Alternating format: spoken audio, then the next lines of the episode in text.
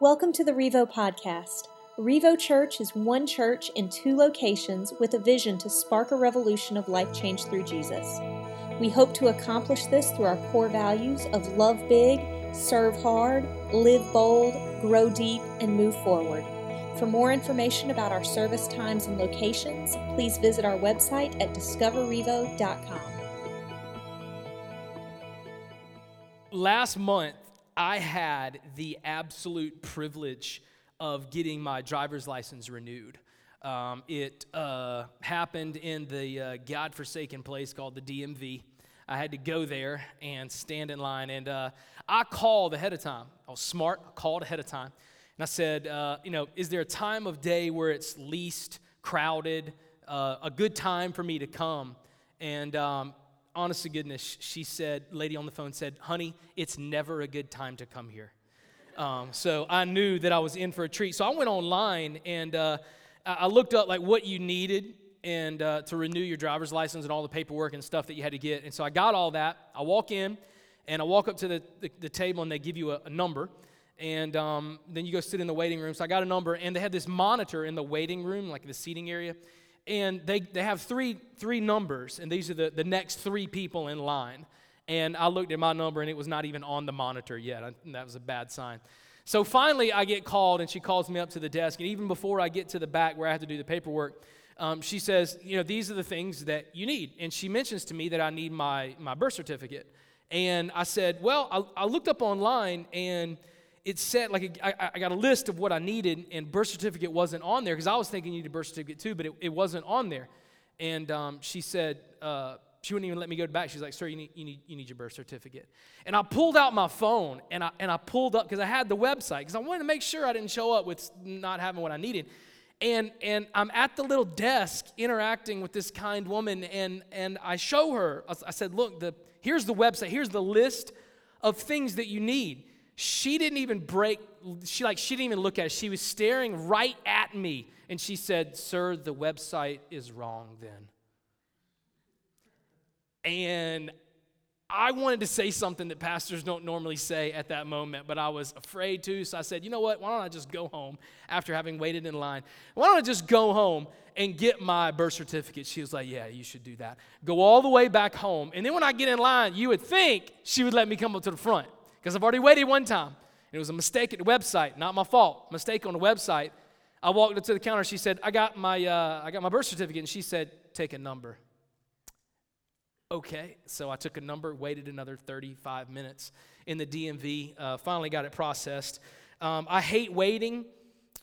Hate waiting. Absolute hate waiting. Um, we wait uh, so often in our lives. Uh, we wait at the doctor's office. You know, when you go in, it doesn't matter if you have an appointment. You know that, right? Like, an appointment gets your name on the list, but that doesn't mean he's obligated or she is obligated to see you at a certain time. Good thing about a doctor's office, though, is like the doctor's office closes at five. And so, like, they're going to see everybody before they go. And so, at least you know I will be seen today. Okay, like I will. If my appointment's at three and you guys close at five, you will get me in before everybody goes home. And so there's kind of a, a deadline on that. When you walk into a restaurant, you walk up to the hostess and she asks you for your name or he asks you for your name, and, and then they always tell you uh, about how long the wait is. And so, at least when you're waiting in a restaurant, at least you got an idea. Again, it, it's always longer than that.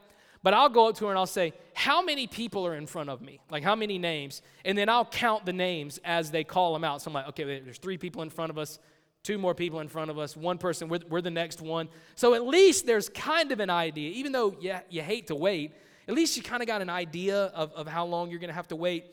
Um, when you're on the phone, if you call uh, the cable company or phone company or whatever, the message comes on. Thank you for calling. We really appreciate your business. We're experiencing high call volumes right now. It's lies, but they say that. Uh, and so you have X amount of time to wait. And so they let you know, you know, how much time, and then you'll you'll have an automated voice come on right before it's your turn and say, You're you're next in line. We're about to take your call. And so even though we hate to wait, like at least you kind of have an update. At least you kind of know how long you have to wait, got an idea. I think out of all of the things that we have to wait on, waiting on God may be the most difficult. Because God does not give you a timeline. God does not say, pick a number and then look up on the monitor and you'll know when you're next. God doesn't say, all right, I heard your prayer. I'm going to be here until six o'clock tonight. I will see you before six o'clock tonight, okay? I don't know when. God doesn't give you text messages from heaven that says there are four people in front of you. You are next in line. And I think that's why it's, it's so hard for us to, to wait on God. It's so hard to trust in, in God's timing. I think this is, this is real deal, man. I hope this challenges you. Like, let's, let's wrestle with this this morning. I think more people miss out on their God given purpose in life because they're not willing to wait on God. More people miss out on God's blessings, on your destiny, on your dream, on your purpose, on the reason why you were put here on earth. More people miss out on that because they're not willing to wait on God than anything else. They're not willing to trust God even in the, in the waiting, even in the timing that God has for us. In fact, patience, patience may be the primary virtue that you and I need in order to accomplish the purpose that God has called in our life. Not skill, not connections, not money, not being at the right place at the right time. Being able to faithfully and obediently wait on God may be the primary thing, the deal breaker. If you're willing to do that, then God can accomplish something incredible in your life. If you're not willing to wait, then you might as well kiss it goodbye. You'll never experience God's best. You'll never experience what God has for you. You'll never understand your purpose in being here if you can't learn how to wrestle with God's timing. Last week, um, we left off with Joseph in prison. He had helped a man get out of prison, and, and here's what the man promised Joseph. He says, Look, when I get out, I'm going to remember you. I'm going to tell Pharaoh that you were here, that you helped me, and I'm going to use that to, to get you out. Like I'm really close with Pharaoh, I'm the cupbearer, I'm his boy. I'm going to use this to, to help get you out. And that's where we left it off last week. Check out verse 1 of chapter 40. Chapter 41. Chapter 40 was a good chapter, too. when two full years had passed, Pharaoh had a dream. Jeez. Two full years between chapter 40 and chapter 41 is a time period of two years. For two full years, Joseph is rotting in prison. Now, for, for doing what, right? For doing the right thing, for choosing to do what's right, for helping people, for serving others, for following this destiny and this calling that God has, has placed on his life. For two full years, Joseph hopes that the cupbearer will remember him. Can you imagine that? You imagine every morning waking up asking yourself, maybe today is the day.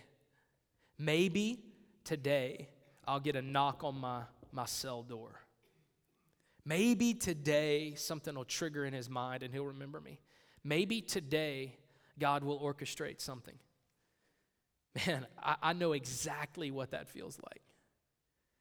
To be praying for something so desperately, to be trusting in God in every day you think maybe today is the day, and every day for those two years, Joseph went to bed and said, It wasn't today. God didn't answer. The door never opened. I didn't see anything. Nothing happened. No progress was, was made. Just when it looked like it was all coming together, right? You know, Joseph probably really excited at that moment where the cupbearer was like, I'm getting out and I'm going to remember you.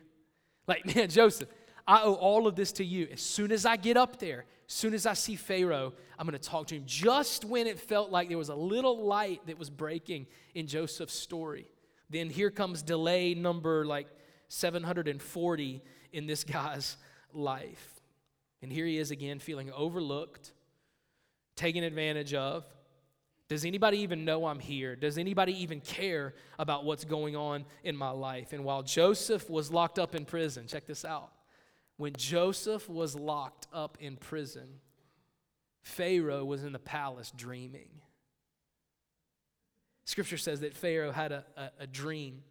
I want to share with you four keys to understanding God's timing in your life. four keys, and I can't overstate how important this concept of timing is. More people walk away from their God given purpose and destiny in their life because of this timing. Four things, if you're taking notes, you may jot this down. Um, the first thing is this just because you can't see it doesn't mean God is not working. Just because you can't see God's hand orchestrating things behind the scenes does not mean that God is not working. For two years, Joseph didn't see anything, stayed in prison, didn't hear anything, like no progress. But the whole time in the background, God was working. God was pulling things together. God's plan was unfolding. Now, two years later, Pharaoh has a dream. All of the pieces are going to start coming together.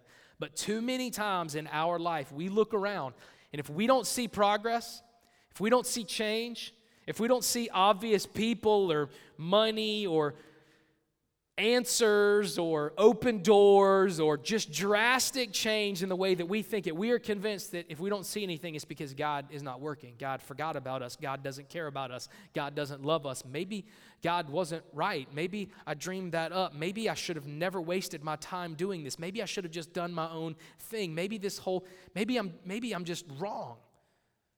Maybe I was wrong to trust God this whole time and that's what we begin to trick ourselves into thinking. So easily, Joseph could have fallen into that trap in those two years in prison. Sometimes we can't see what God is doing, we assume that he's doing nothing at all. But that's not where Joseph was. Check out verse 8. Pharaoh had this dream, and in verse 8 it says, In the morning he woke up, his mind was troubled. So he sent for all the magicians and the wise men of Egypt. Pharaoh told them his dreams, but no one could interpret them for him, right? So he wakes up in the morning, he's like, hey, guys, gather all the staff together. Can anybody tell me what these dreams mean? Remember, dreams are a way that God would speak to people. So Pharaoh knew this is a big deal. Something's going on here. Magicians, wise men, dream interpreters, no one could tell Pharaoh what was going on. Verse, verse 9, check this out. Then the chief cupbearer said to Pharaoh, Today I am reminded of my shortcomings. Pharaoh was once angry with his servants, and he imprisoned me and the chief baker in the house of the captain of the guard. Each of us had a dream the same night, and each dream had a meaning of its own. Now, a young Hebrew was there with us, a servant of the captain of the guard. We told him our dreams, and he interpreted them for us, giving each man the interpretation of his dreams. And things turned out exactly as he interpreted them to us. I was restored to my position, and the other man was ultimately impaled. Two years later, the cupbearer is like, Ooh, shoot. I told that guy, Hey, Pharaoh, I actually know a guy. And now that you think about it, I was supposed to tell him about two years ago. I was supposed to do him a solid, do him a favor, but he's a guy that, that helped me out, and maybe, maybe he can actually help you out. So Pharaoh gets the message, verse 14. So Pharaoh sent for Joseph, and he was quickly brought from the dungeon. When he had shaved and changed his clothes, he came before Pharaoh. Pharaoh said to Joseph, Joseph, I had a dream. It's a different king and a different dream, but anyway. No one can interpret it. But I have heard it said of you that when you hear a dream, that you can actually interpret it. Can you imagine going downstairs, the cupbearer going downstairs and seeing Joseph for the first time, getting him out of prison? Like opening up the door. Hey, what's up, man? I'm sorry, okay? like, here's what happened. I got out and life got crazy. I mean, my, my grandmother was sick. I was in the hospital with her, loving on her. I was gonna come down here one time. My car, though, when I cranked it, it started to make this like whining sound. And so I was like, dude, I don't need to be driving this. And so I took it in and I forgot about it. And then I was gonna come down here, but like my allergies are bad and I didn't wanna go outside. So I was like, let's stay inside. I will text him, but then I realized you don't have a cell phone. No one does. They're not invented yet. And so, I, like, this is my bad. But here I, have got some good news for you. I want to talk to you. The second, the second thing that I want us to see from this, second aspect of our lives that have to deal with timing is this so important. Training for greater things always happens in lesser things. Training for greater things always happens in lesser things.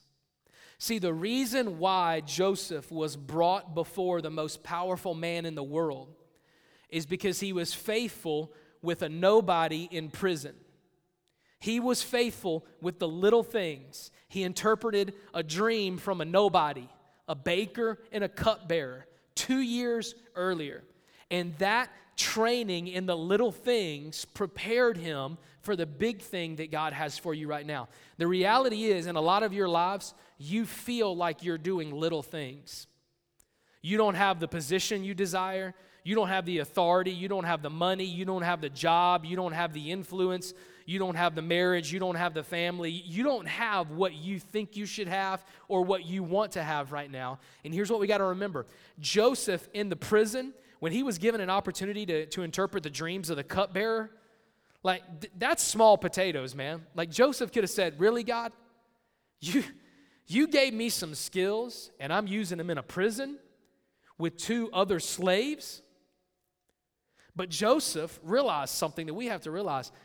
Whatever God has for you next, He's training you in smaller things right now. The big opportunities of tomorrow are preceded by the small opportunities of today.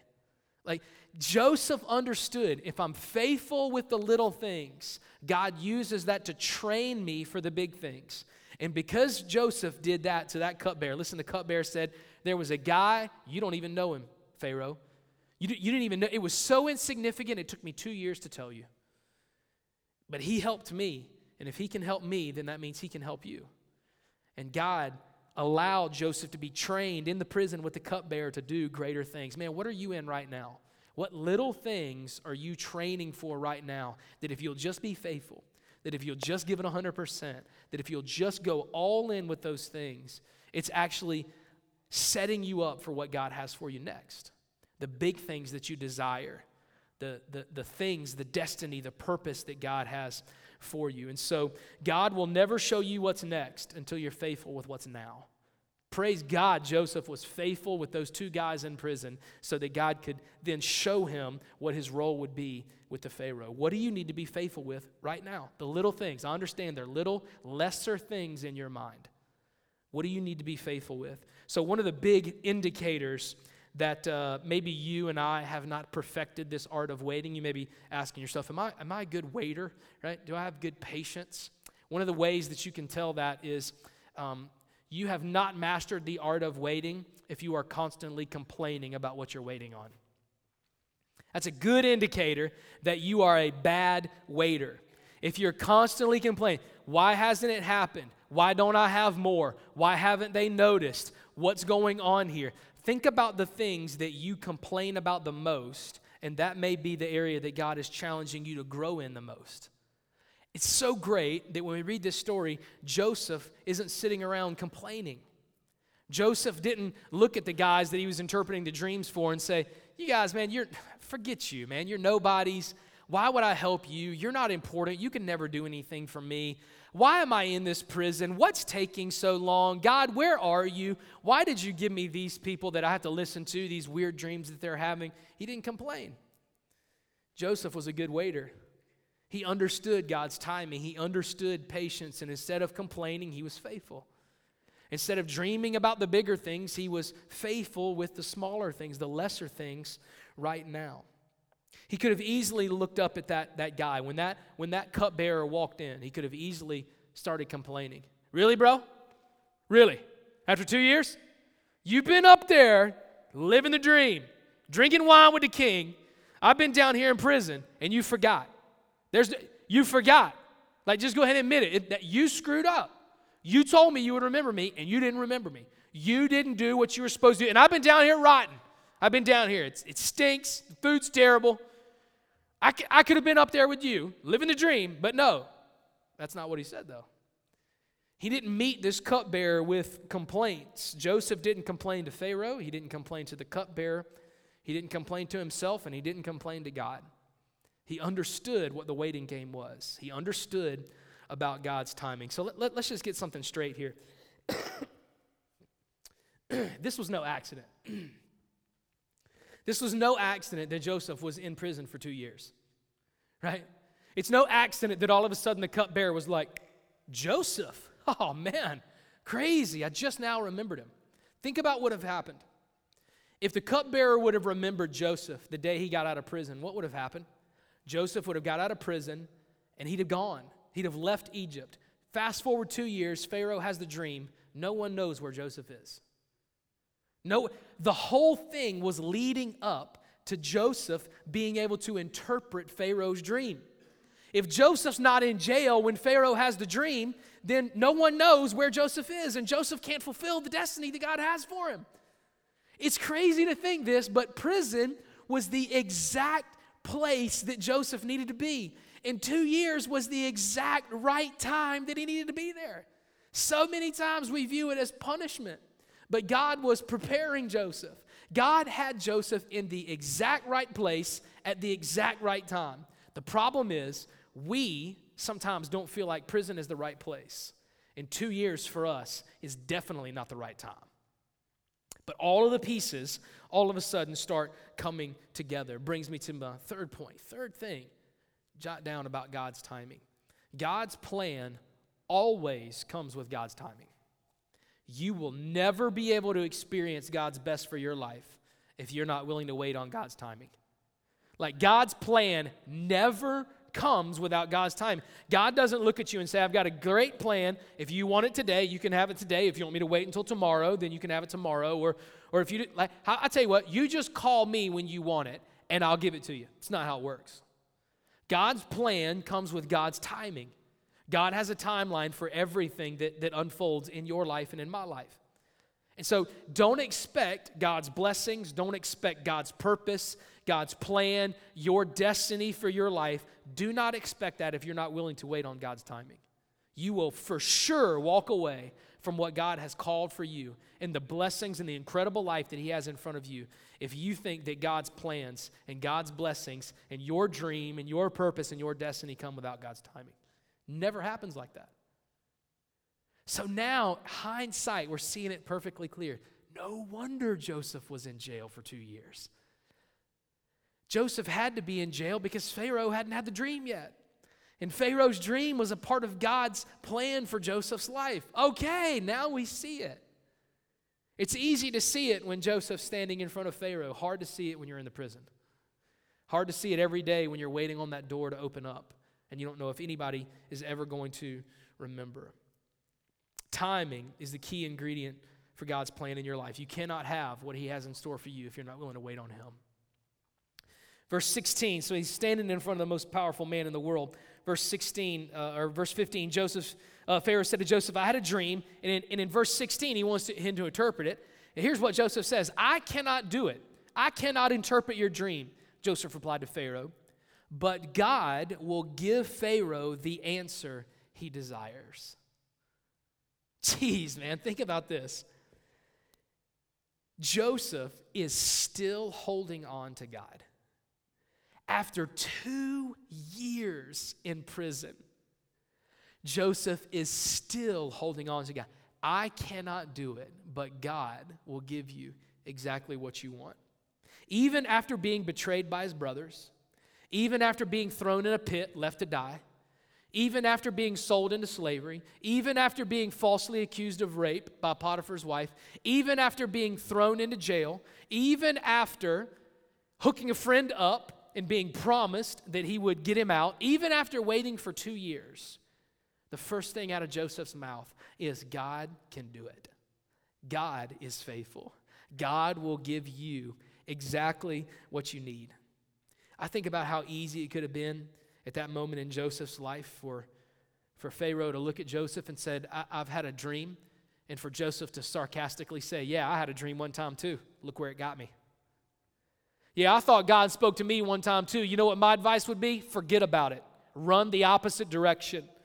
Because I was faithful and obedient to the dream, and I just spent two years in prison, falsely accused of rape, betrayed by my family, betrayed by my close friends, thrown into a pit, left to die. My advice with dreams forget about them. Run away. Roll over in the bed and go back to sleep. Because right when you think God is telling you something and God is going to do something, He's going to leave you hanging out to dry.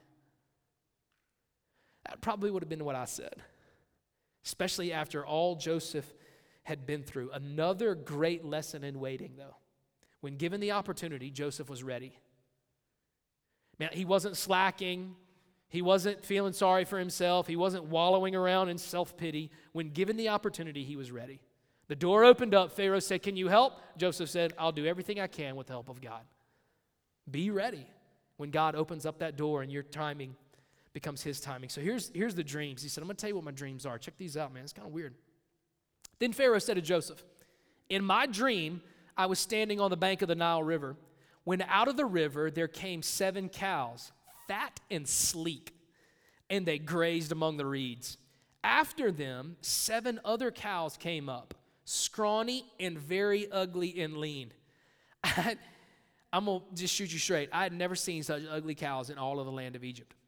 The lean, ugly cows ate up the seven fat cows that came up first.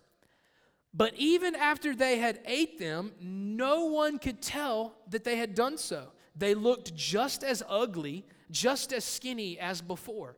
And then Pharaoh said, and then, and then I woke up. See, scripture says Pharaoh told those dreams to the, the dream interpreters, the wise men, and the magicians, and they couldn't figure it out. They're like, hey, man, did you eat? Did you eat Taco Bell right before you went to bed? He's like, if you're dreaming about zombie cows coming up out of the water and eating other cows and that they're still zombies, like that sounds like burritos too late at night. Did you eat Taco Bell?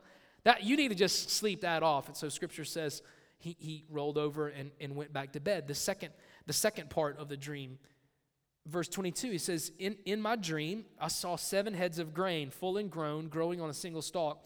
After them, seven other heads sprouted, withered and thin, and scorched by the east wind. The thin heads of grain swallowed up the seven good grains. I told, listen to what he said. I told this to the magicians, but none of them could explain it to me. See, the magicians were like, here, here's what here, the grains, here's the deal. The, you're, are you on a diet, Pharaoh? Because here's what happens when I'm on a diet, I dream about the food that I have to give up. Have you ever, has that ever happened to you before? So Pharaoh, you're obviously you're trying to cut out the carbs, you're trying to cut out gluten, you're on that gluten-free diet. You're dreaming about bread. You're dreaming about pizza, you're dreaming about bread and grains. That's what you want. Like you're on a diet, don't worry about it. These are just bad dreams. The magicians were like, I don't know what it is. Like just roll over. Like just just go back to bed. No one could figure out the dream. No one could figure out what Joseph or what Pharaoh was, was talking about. And so now Joseph decides to give it a chance through God. Then, then Joseph said to Pharaoh, verse 25, The dreams of Pharaoh are one and the same. God has revealed to Pharaoh what he is about to do. The seven good cows are seven years. The seven good he- heads of grain are seven years. It's the same dream. The seven lean, ugly cows that came afterwards are seven years. And, and so are the seven worthless heads of grain scorched by the east wind. They're, they're each seven years. And he, he, he says those are, those are actually seven years of, of famine. It is just as I've said to Pharaoh, God has shown Pharaoh what he is about to do. Over the next few verses, Joseph explains the dream. He says, Here's what's going to happen the seven big cows, the seven nice grain, those are seven years where the land is going to produce tons of crops. You're going to have good money, great food, lots of cows, lots of milk, lots of wealth, and it's going to be great. But here's the deal seven years after that, you're going to experience a great famine. There's going to be nothing to eat no food, no water. Man, it's going to be a problem, Pharaoh, in your kingdom. People are going to die. You are going to die if you don't do something about it. Can you imagine not having any food for seven years? Like all the grocery stores closed, n- nowhere to get anything for seven years. And he said, This. This is actually what's coming. And so Joseph pitches Pharaoh a solution. He's like, This is if I were you, this is, this is what I would do. Here's an option for you. Verse 33. And now let Pharaoh look for a discerning and wise man to put him in charge over the lands of Egypt. Let Pharaoh appoint commissioners over the land to take a fifth of the harvest of Egypt during the seven years of abundance. They should collect all of the food of these good years that are coming up and store the grain under the authority of Pharaoh to be kept in the cities for food. This food should be held in reserve for the country to be used during the seven years of famine that will come upon Egypt, so that the famine may not be ruined, so that the country may not be ruined by the family that's upcoming. So Joseph said, Here's what we're going to do. First seven years, got a lot of food, right? Here's what you need to do, Pharaoh. Take a fifth of that, 20% of all the food that you bring in, store it away.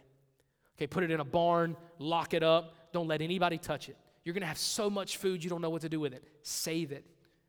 And then over those seven years, if you save that, that, that one fifth, if you save that 20% of everything that you bring in, it will carry your whole kingdom for those seven years. Do that, man. I'm telling you, that's a good plan, Pharaoh. Do what I'm telling you to do, and you will survive. All of your people, your kingdom, your power, everything will, will remain in, intact. That's a game plan for the next seven years. And Pharaoh heard that plan, verse 37. The plan seemed good to Pharaoh and to all his officials. Check out what he said. So Pharaoh asked him, Can we find anyone like this man, one in whom is the Spirit of God? Like Pharaoh looks at all the magicians, all of the wise men in his court. He's like, What am I paying you guys for?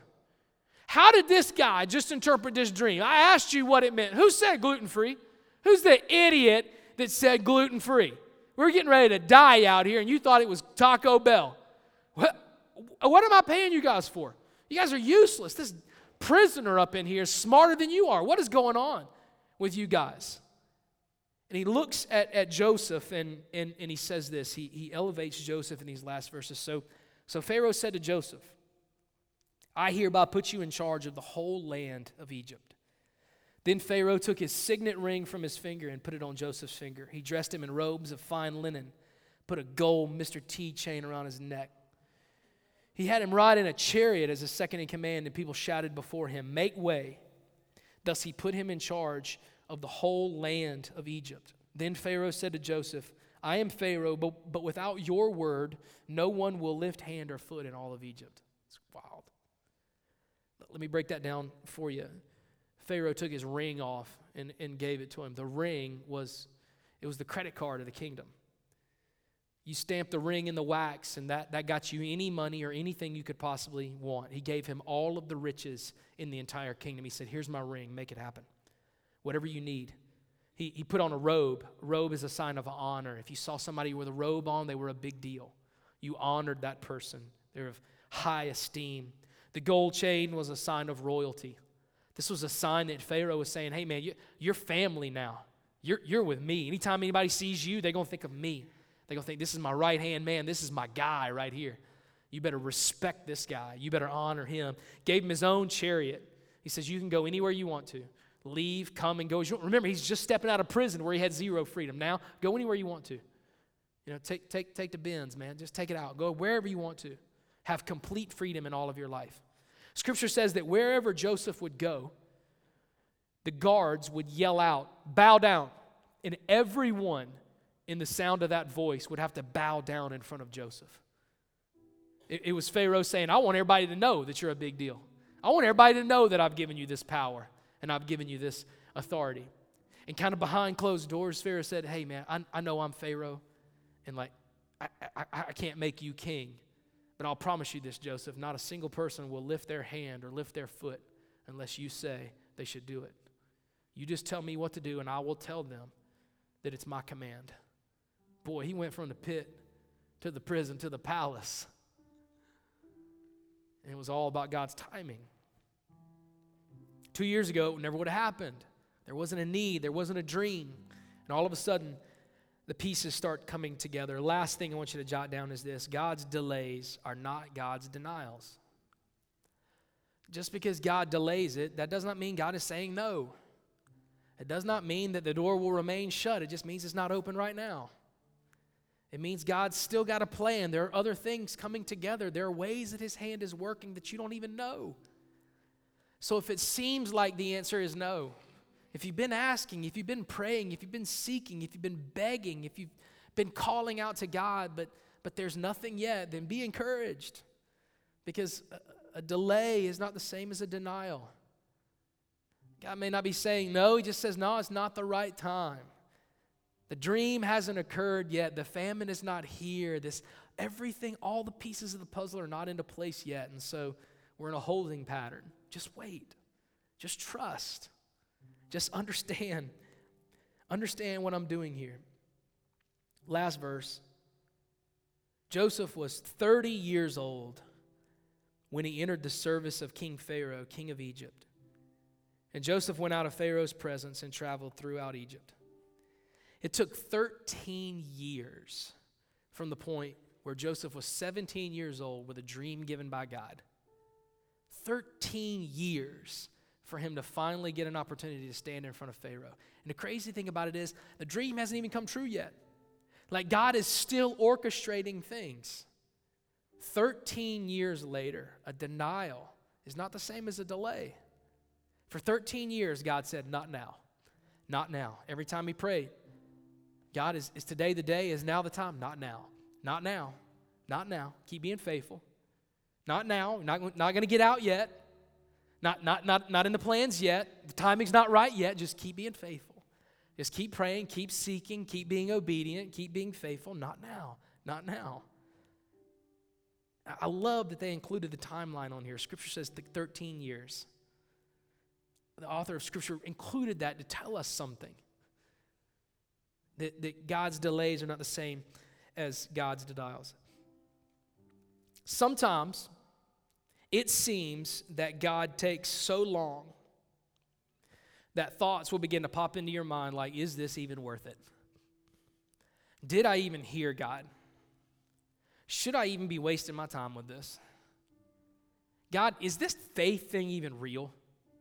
Because you don't seem to be doing anything. You haven't said yes yet. You haven't answered the question yet. You haven't given me what I'm asking for yet. I've been faithful, I've been obedient. And that wears on us. The timing wears on us. The timeline that God has. But remember that faith is not a one time decision, faith is a lifelong journey. Faith was not one dream that Joseph had, it was every day taking a step, every day looking for God, every day trusting, every day being obedient. Your relationship with God is a series of small steps that happen one time, one day, one step at a time. Trust the timing, trust in the process that God has. Trusting the process means, listen to this, one day you will be able to stand back and you will look that not only was God with you, not only did God have a plan, but that God was right the whole time.